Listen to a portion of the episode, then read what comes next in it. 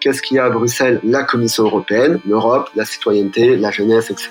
Et donc on s'est dit, on va contacter la Commission européenne pour leur proposer nos services. Et là, pareil, coup de chance incroyable, la Commission européenne a répondu à notre mail en disant, pareil, ah ben venez, euh, on a vu que vous aviez travaillé avec Médecins sans frontières, euh, on est curieux, venez nous présenter euh, votre way of work dans nos bureaux. On a présenté à, à la Commission européenne qui nous a dit que voilà, ça faisait sens, ils étaient intéressés, mais eux avaient une campagne pendant l'été 2017, mais c'était dans six pays différents. Et ils nous ont demandé, est-ce que vous êtes capable de faire une campagne dans six pays différents Et nous, il faut bien comprendre qu'on a fait qu'une seule campagne, donc avec MSF, où on avait uniquement utilisé des gens de notre école de commerce qu'on connaissait. Et on s'est regardé avec notre associé et on s'est dit, on a répondu à la commission, oui, pas de problème, six pays, ça va d'office le faire, on est parti. Ça fait une boîte un peu déstructurée. Euh, en tout cas, quand tu regardes de l'extérieur, ça peut paraître un peu chaotique, quoi, ce que je te dis. En fait, de l'intérieur, c'est un chaos qui est mis au service de euh, l'efficacité des campagnes, de nos clients et du fonctionnement de la, de la boîte.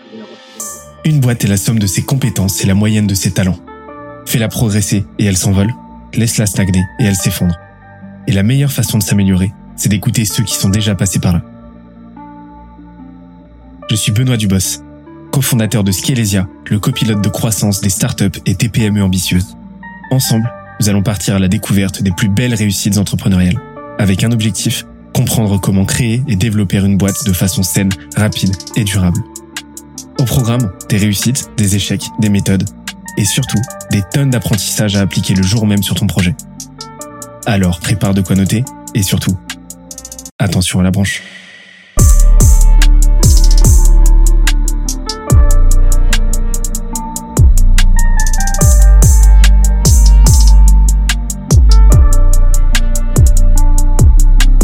Let's go. Et, et, on en avait parlé en off tout à l'heure. Je t'avais dit que ça m'intéresserait qu'on en, discute un petit peu, mais euh, j'imagine qu'aujourd'hui vous avez un petit peu plus euh, quadrillé votre façon de vendre à, à des grands comptes. Et euh, je crois que ça représente. Tu vas, tu vas nous donner. Euh, ça m'intéresse que tu nous donnes le pourcentage un petit peu de grands comptes effectifs dans votre portefeuille client. Mais euh, comment vous gérez aujourd'hui les discussions? Ce que tu m'as parlé d'appels d'offres tout à l'heure, des cycles de vente très très longs, très complexes. Comment vous êtes armé là-dessus? Ah, on s'est armé dans la douleur parce que encore une fois, tu vois, Binfluence c'est notre première expérience pro à mon associé à moi qu'on apprend tous les jours plein de trucs, on fait toujours plein d'erreurs. Après, on a réussi, ça c'est une grande fierté aussi, à fédérer autour de nous une équipe qui soit hyper ambitieuse, qui soit hyper complémentaire et avec aussi euh, une certaine expérience et expertise dans la vente B2B, dans euh, la communication, dans les relations avec euh, les agences et les grands comptes, tout plein d'armes que qu'on n'avait pas et qu'on donc chercher chez, nos collaborateurs et collaboratrices.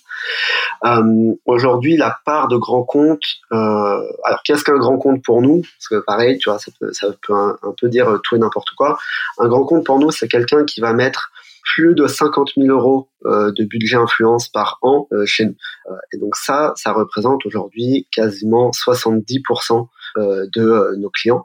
Et après, le reste, c'est des, clients qui mettent moins de 50 000 euros par an. ça a été dur d'atteindre ces, ces clients-là parce qu'en fait, on se rend pas compte, et nous, on se rendait pas compte de à quel point c'est exponentiellement plus dur de vendre, enfin de convaincre un client à 50 000 euros plutôt que 5 clients à 10 000 euros. Euh, et comment c'est encore exponentiellement plus dur de convaincre un client de mettre 100 000 euros plutôt que de mettre deux clients à 50 000 euros. Et en fait, à chaque fois, c'est des métiers différents, c'est des approches différentes, c'est des compétences nécessaires et requises qui sont différentes. Et donc, en fait, on a dû continuellement euh, évoluer dans notre manière d'approcher les clients, de vendre, de euh, les faire grandir et de les de créer du lien et du relationnel.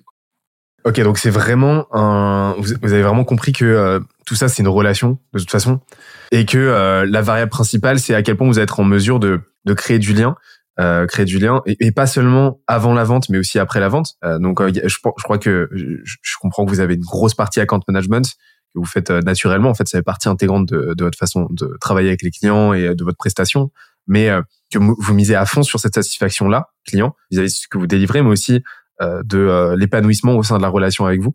Et, euh, et, et, et, finalement, enfin, on, on, on, en revient un peu à un, fondamental qui que c'est un truc que j'ai tendance à répéter. Ça fait quelques épisodes que je l'ai pas dit, mais le comprendre, ça change tout. C'est que la vraie bonne vente et le bon marketing, il est, c'est il est, ils sont relationnels et pas transactionnels.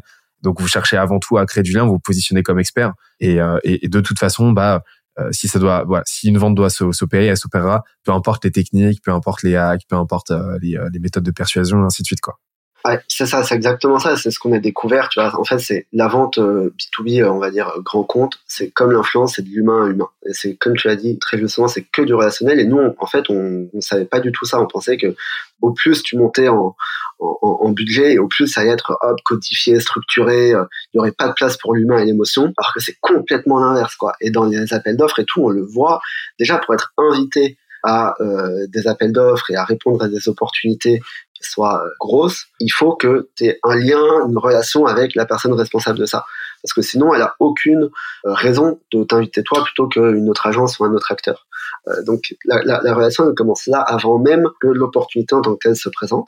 Puis tu as l'opportunité qui se présente et puis euh, cette opportunité tu dois l'humaniser le plus possible parce que évidemment tu as tes, références, tu as ta manière de travailler, tu as ton budget et, l'utilisation de, de, ce dernier, etc. Mais en fait, si tu t'entends pas avec euh, les, les, les, responsables clients, euh, si t'as pas un bon des atomes crochus ou un bon un bon feeling, le mec il te trouvera toujours une raison de pas te prendre toi et de prendre une autre. Euh, donc c'est c'est très c'est un peu décontenançant et des fois c'est un peu décourageant parce que en fait tu te retrouves avec des gens qui ont 10 ans de relations communes et toi tu peux faire la meilleure proposition du monde, ben ça ça passera pas. Mais d'un autre côté, une fois que tu comprends ça, tu peux mettre vraiment beaucoup d'efforts là-dedans et puis rentrer dans, dans, dans, cette relation.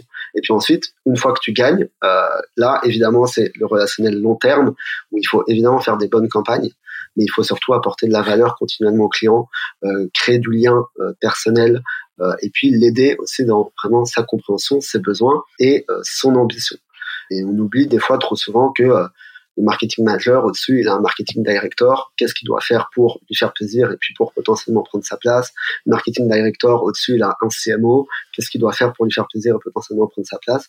Donc tu dois toujours ajuster et être apporteur de conseils et euh, on va dire d'opportunités pour eux et pas seulement pour la marque ou le client en tant que tel. Euh, ça c'est quelque chose qui est, qui est fondamental à comprendre, c'est que euh, et a fortiori dans une grande boîte, tu vas avoir plusieurs filtres. Tu vas avoir le filtre euh, business, c'est-à-dire ce que tu apportes à la boîte en elle-même. Euh, mais euh, avant tout, et je pense que ça c'est le filtre principal, c'est est-ce que là où les personnes qui vont prendre les décisions et qui vont ensuite bosser avec toi, donc en gros toutes les parties prenantes, est-ce que déjà elles se projettent humainement dans le dans un dans un travail avec toi, dans un projet avec toi? Et et, je pense que clairement ça ça prévaut à l'impact business parce que et, et d'autant plus si euh, comme tu l'as dit, tu, euh, tu, tu sais envoyer des marqueurs de je sais que toi, tu as tes aspirations personnelles, tu as ta vérité inavouable qui est, euh, qui est bah, liée à la politique interne, qui est, qui est liée à la place que tu as envie d'occuper dans la boîte, tes ambitions personnelles, etc. Bah, ce qu'on va mettre en place, ça va te servir à ça. Et, et, et, et c'est parfaitement aligné avec ce besoin-là égoïste. égoïste. Et, et c'est, ça peut paraître surprenant, mais c'est exactement je pense comme ça qu'une qu'une décision se structure dans la tête d'un décideur dans une boîte. C'est est-ce que euh, ça m'aide avant tout, ou en tout cas euh, ça m'aide euh, suffisamment à est-ce que ça va dans le sens de mes ambitions personnelles, ce que j'ai envie de faire en fait? Et quand tu as compris ça, bah tu as compris derrière comment comment échanger et tu as compris que bah, finalement ta proposition de valeur elle est multiple et qu'elle va pas être la même pour tout le monde et, euh, et que bah, ce que tu as proposé à la boîte en elle-même bah, ne va pas forcément résonner avec la même la personne qui va décider et la personne qui va bosser avec toi et ainsi de suite et, euh, je pense que c'est un travail euh, d'équilibriste un petit peu à faire. De ouf, de ouf. C'est que ça et tu vois, il y a plein de boîtes qui euh, mettent des process de vente euh, hyper automatisés, infinis, etc. Et nous, on n'est pas du tout là-dedans. Le seul truc qu'on essaye de, on va dire, de systématiser au sein de, de, l'agence, c'est la relation humaine avec euh, nos partenaires, avec nos clients euh, et avec évidemment notre communauté de créateurs et de créatrices de contenu de l'autre côté. Euh, et ça, c'est hyper, hyper important. Et en fait, alors, je pense que c'est assez spécifique à la communication et à l'influence, même si je pense que ça peut s'appliquer à plein de trucs en B2B, mais un carnet d'adresses bien construit, ça vaut toutes les techniques de prospection B2B du monde, quoi. Euh, et, et, et, ça, euh, c'est pareil quand on recrute des gens dans la compréhension de comment se créer des nouvelles opportunités. C'est le plus le important, vraiment de manière fondamentale, parce que euh, en plus c'est un univers où les gens bougent pas mal de, de boîtes ou d'agences. Euh, et donc en fait, une fois que tu as une relation avec quelqu'un, même au personnel, bah, quand il va bouger de boîte ou d'agence, il va penser à toi et il va te prendre avec. C'était que dans une relation transactionnelle, que business, où tu as apporté que de la valeur à la boîte euh, ou au produit et pas à la personne, bah, prochaine boîte, il t'oublie. J'interromps l'échange 30 petites secondes pour te dire de ne pas oublier de nous ajouter une petite note des familles sur Apple Podcast ou sur la plateforme de ton choix. Tu connais la chanson, ça nous aide très fort à faire connaître euh, le podcast au plus de monde possible. Allez, on reprend. Exactement. Et, euh, et alors, euh, est-ce que vous avez un, un, voilà, institutionnalisé des petits rituels comme ça spécifiques? Vous avez cartographié ça en un playbook Est-ce que euh, j'imagine qu'aujourd'hui vous avez des commerciaux euh, qui font ça à votre place ou qui font ça à vos côtés, mais euh, comment est-ce que vous avez homogénéisé ce, ce circuit relationnel? Si vous l'avez fait, hein, parce que ça se trouve, vous, peut-être que vous y allez en freestyle. Hein. Alors, on est en train de le faire parce qu'avant, je vais pas te le cacher, c'était du freestyle. Euh, on a des directeurs, des directrices de clientèle, on les appelle comme ça chez nous, qui en fait sont là pour gérer vraiment la relation avec nos différents clients et nos partenaires, et puis pour répondre aux nouvelles opportunités. Euh, comme c'est de l'humain, chacun a sa manière d'être et de fonctionner avec les personnes qu'elle connaît ou qu'elle rencontre. Donc on essaye non plus de pas trop mettre tout le monde dans des cases et que le discours, tu vois, comme nos campagnes d'influence, que le discours soit plus authentique ou soit plus euh, assez assez personnifié. Euh, par contre, on met beaucoup d'attention sur bien gérer la relation. Alors quelle que soit la manière dont tu la gères, mais il faut qu'elle soit bien gérée. Euh, il faut toujours euh, essayer d'apporter de la valeur à ton interlocuteur ou ton interlocutrice. Euh, c'est pour ça que nous, on n'est pas, euh, on a très peu de, on va dire, de, de bordure dans ce qu'on propose à l'agence. si on doit proposer une stratégie qu'on n'a jamais fait avant, bon, on va le faire, tu vois. On va le dire au client, mais on va dire, c'est quoi, on va t'accompagner, on va t'aider là-dessus, etc. Même si ça sort du cadre de nos services habituels.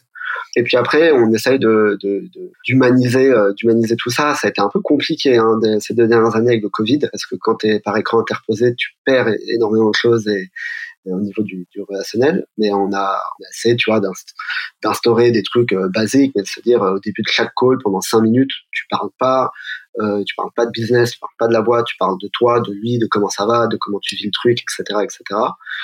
Et puis maintenant, quand on revient un peu en présentiel, on essaye de vraiment rencontrer les gens en vrai, euh, que ce soit autour de, de, café, de lunch et autres. Et on revient un peu à des méthodes du XXe siècle, mais qui en fait marchent de ouf euh, parce que c'est comme ça que tu crées du lien. Ok, donc vraiment quelque chose de euh, très organique au final. Et, et, alors, au niveau maintenant de la, parce que là on parle de la partie acquisition. Donc acquisition, c'est quoi? C'est comment tu comment tu fais comprendre au là, là je reprends le framework growth, le, le framework R. Euh, donc euh, acquisition, activation, rétention, revenu, referral. C'est un, c'est un, c'est quelque chose d'extrêmement puissant pour comprendre euh, toute la dynamique psychologique quand tu fais du service chez ton client et ce qui se passe dans sa tête. Mais en gros, l'acquisition, c'est toute la, bah, chez vous, c'est vraiment toute la phase de, de discussion avec avec votre audience. Donc c'est, enfin, c'est tout ce qui est avant vente en fait. C'est comment est-ce que je je fais signer en fait tout simplement. Euh, sur la base de la bonne proposition de valeur, etc. Et ensuite, on a le point d'activation, c'est euh, c'est le moment où en fait ton, euh, ton, ton, ton client va se dire, va prendre conscience qu'il a vraiment fait le meilleur choix de son année de bosser avec toi. Euh, ça se passe comment chez vous? C'est quoi ce moment-là chez vous? Voilà, Est-ce que vous l'avez identifié? Est-ce qu'il est généralisé? Est-ce que vous l'avez ouais Est-ce que vous l'avez ritualisé un petit peu? Ouais, alors c'est assez compliqué à mettre vraiment un moment euh, où le client réalise ça. Je pense qu'il y a plusieurs moments qui participent à cette réalisation. Le premier, c'est évidemment dans euh, les propositions qu'on va faire et les recommandations qu'on va faire pour le client. Euh, parce que au-delà de l'humain, il y a quand même évidemment des réalités business qui sont importantes. Et le client, si on lui propose pas une bonne campagne ou programme ambassadeur avec euh, vraiment euh, des grandes idées créatives et, à forte valeur ajoutée, des bons profils, euh, etc. Donc vraiment ce qui fait le cœur de notre métier. Tu peux être meilleur pote avec lui. À un moment, il va dire, ok, mais là, c'est pas, c'est pas assez bon. Donc nous, on passe énormément de temps à, ça et on se considère comme une agence très créative. On n'hésite pas à sortir un peu des limites perçues de, l'influence pour proposer des trucs qui soit n'ont jamais été faits, soit n'ont jamais été faits de cette manière et qui surtout voilà, excite et intrigue euh, le client euh, en se disant waouh, ok, si les créateurs parlent de mon produit comme ça, ça va être hyper cool. et, donc voilà, tu vois. Ça c'est la première réalisation. La deuxième, c'est dans la mise en place et l'exécution des campagnes. Là, on a énormément de process internes pour le coup. Euh, vraiment, on a systémisé plein d'étapes avec la team et avec notre, on a développé nous en interne de A à Z une plateforme tech pour justement sortir un peu du carcan agence, euh, agence linéaire et, trouver des, des leviers d'optimisation et, d'automatisation. Ça, c'est un truc qui plaît beaucoup à nos clients parce que ça leur apporte aussi des gains de temps, des gains de productivité, d'efficacité. Et, ça, on a vraiment passé beaucoup, beaucoup de temps à comprendre à chaque étape de la campagne qu'est-ce que le client attend, qu'est-ce que nos créateurs attendent et comment nous, on peut faire se rencontrer euh, ces attentes euh, de la manière la plus efficace possible. ensuite, on a tout ce qui est reporting et recommandations, donc l'accompagnement, on va dire conseil. Euh, le client, il a besoin de savoir comment sa campagne a marché. Ça, on influence bizarrement encore, mais il y a énormément de campagnes les clients ne reçoivent même pas leurs résultats euh, en termes, on va dire, quanti, hein, de, nombre d'impressions, nombre de personnes touchées, taux d'engagement, taux de clic, valeur média qui a été créée, etc. Donc nous, on a poussé ça à fond parce qu'on a envie de montrer que notre travail marche et est héroïste. Euh, donc ça, c'est le troisième moment de réalisation. Et euh, en fait, on a des résultats excellents en moyenne. Euh, et c'est ça qui fait aussi notre force, c'est qu'on est vraiment dans le j'ai pas envie d'être trop prétentieux, mais je pense qu'on est dans le top 5% euh, des, des, des, des, agences en termes de résultats qu'on apporte à nos clients, quoi, tu vois, de manière systématique. Euh, ça, c'est parce qu'on a compris euh, tout un tas de trucs en influence et que voilà, on a un peu notre, notre sauce secrète. Euh, et donc ça, évidemment, le client, il est hyper content. Et quand tu rajoutes toute cette couche de, OK, mon taf, plus la bonne relation que j'ai avec les équipes, euh, les fondateurs, mon directeur ou ma directrice de clientèle, ça crée un cocktail qui permet évidemment d'activer, on va dire, sur le long terme le client qui va dire, en fait, c'est trop bien, quoi. Genre, je m'entends bien avec eux, et en plus, les résultats sont bons, et en plus, euh, la, campagne est cool à voir, et je peux en parler à ma famille et mes amis euh, en mode, je suis fier de, ce qui est réalisé. Donc ça, c'est parfait après pour nous. Et euh, donc là, si on ajoute, si on si, on couple à la fois bah, le côté bah, l'activation bah, que vous avez, euh, ouais, comme on l'a vu, hein, vous avez bien cartographié avec des reporting, avec euh, bah, justement très vite euh, un flot de propositions qui vont montrer votre créativité, qui vont montrer que vous vous donnez, etc. Euh, ça c'est super important, ça c'est un truc. Et je pense que toutes les boîtes qui commencent à scale, ont, les boîtes de services qui commencent à scale, ont ce problème-là. Et je, je, vois même des boîtes tech, des SaaS et tout le causer. c'est le moment où le client donne son accord et bim pendant une semaine il se passe rien. Ouais. ah c'est le pire et c'est le pire. Et alors euh, mais à coup pas parce que euh, toutes les boîtes vont, vont être amenées à le faire à un moment. Mais ça, c'est vraiment quelque chose à éviter à tout prix. C'est-à-dire que le moment où le prospect euh, signe et devient client, c'est le moment où au contraire il faut il faut envoyer quoi. Faut envoyer, euh, faut envoyer les signaux que c'est bon, il est onboardé. Et en fait, l'onboarding il doit se faire instantanément. Et, euh, pourquoi? Parce que ce point d'activation, le, le, moment en fait où il va avoir ce, ce deuxième aha moment en tant que client et où il va se dire bah justement putain qu'est-ce que j'ai bien fait de, de faire le choix ce choix là d'avancer avec eux j'ai, euh, j'ai, euh, je suis trop content. Et eh ben, il va être très très corrélé à la rétention et à la, la durée, à la qualité de la relation et aussi à sa propension à, à bah, finalement en parler autour de lui. Donc, ça va être très corrélé aussi au bouche à oreille, au référent. Donc, c'est vraiment, c'est, c'est, c'est, c'est, cette semaine, ces deux semaines post-signature, en fait, elles sont déterminantes pour la qualité de la relation. Et, euh, et, et, ça peut se jouer, voilà, c'est, ça peut se jouer à l'échelle d'une boîte, quoi. Et mais donc, si on, au final, on ajoute non seulement d'un côté euh, bah, ce point d'activation qui est très fort, et en plus de ça, bah, la, la, satisfaction liée à la qualité de la relation et en plus aux résultats qui sont ouf, bah, c'est là qu'on arrive à une grosse rétention, à des clients qui restent, etc. Et qui en plus de ça vont en parler autour d'eux. J'espère que l'épisode t'a plu autant que ça nous a plu de l'enregistrer et le produire. Si c'est le cas, oublie pas de nous laisser une petite note et euh, de le faire tourner autour de toi. Ça nous aide énormément à faire connaître le podcast, à nous faire connaître et à prêcher la bonne parole d'une croissance saine, durable et rapide. En attendant le prochain épisode, on se donne rendez-vous sur scalesia.co, s c a l e z i où tu découvriras des cours, des vidéos et des lives en libre accès pour t'aider à faire décoller ta boîte comme jamais. C'est notre promesse, c'est ça qu'on aime faire et on va continuer de le faire. On se dit à très vite. Bye bye.